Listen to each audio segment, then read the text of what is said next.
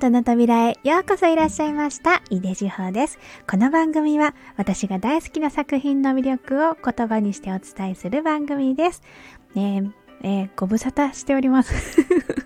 あの、えっ、ー、とですね、前回の放送はあれですね、あの、脳を研究されている研究者の光一さんとのコラボをお届けしてたんですけれど、その前にね、あの、奥村と牛店のレビューをするぞって言って、あの、いっぱいあって全然今年中に終わんないかもって思ってたんだけど、そう、終わらない上に全然収録すらしないというね、あららっていう感じでね でも、今日一個ぐらいはね、ちょっと喋、喋りたいわと思って、えー、収録してます。あのね、今日はね、えっ、ー、と、2つの作品なんだけど、2つともテーマは同じ、あの、鯉、あの、池に泳いでる鯉ね、鯉なんです。で、1つはね、ひごいって言ってあのちょっとカラフルじゃないけどね黄金もうなんかやっぱりあの何こう権力の、えー、塊というか何ていうのも見せつける感じというか あの豪華さとかねあの権威のある感じとかっていうのをイメージさせるような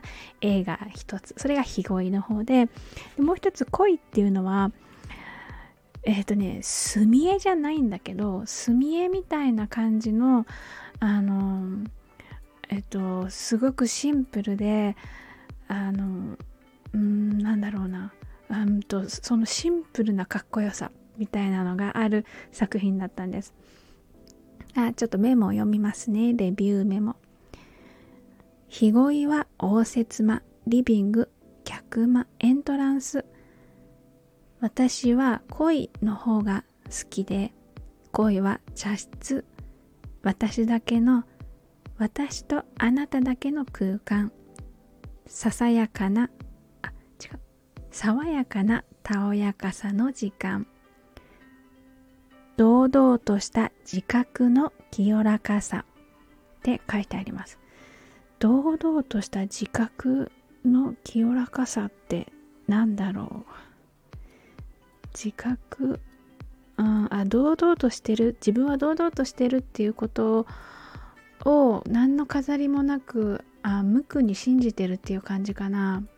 あのそう茶室にのイメージって書いてあるのはね本当にねその通りだと思う。あのあの禅とかね茶道とかねそういうあの力強さ清らかさかっこよさ何憧れみたいなのがすごくあそこに憧れてるのかどうかわかんない。憧れはねただ私の気持ち。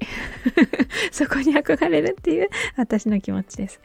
そういうのをねすごく感じる作品だったんですよね。で一方日恋はあのあすごく華やかでやっぱこれ1枚あるだけでもう全然その人のあの見られ方が変わるだろうなっていうぐらい、うん、エネルギーのある作品でした。でも私の好みは恋の方ですね。あのでしかも日恋はね3匹描かれてるんだけど恋は1匹だけなんですよね。あのぜひ見る機会があったらああこの後ちょっと探してみてえっ、ー、とあのなんだっけえっ、ー、と公式のインスタとかでね出てる画像があれば探して貼っておきます。でもね、これ本物見た方がいいよ。ぜひね、本物を見てほしいです。こういうね、シンプルな作品はやっぱり本物じゃないとね、そこまでのパワーがないんだよね。画像とかの、あの、絵、絵画全体そうだと思うんだけど、彫刻はね、もうちょっと、あの、写真でも、あの、パワーが残ってる感じがするんだけどね、絵のね、あの放つパワーってねやっぱね写真には弱いよね。なんかあの山田五郎さんも言ってたけどだって全然違うんだもんって言ってた。色全然違うでしょってあの出版の方だから。本当にすごく苦労してだけど全然違うんだよっていうふうにおっしゃってたからね。あやっぱりそうだよなと思って。思ったことがあります。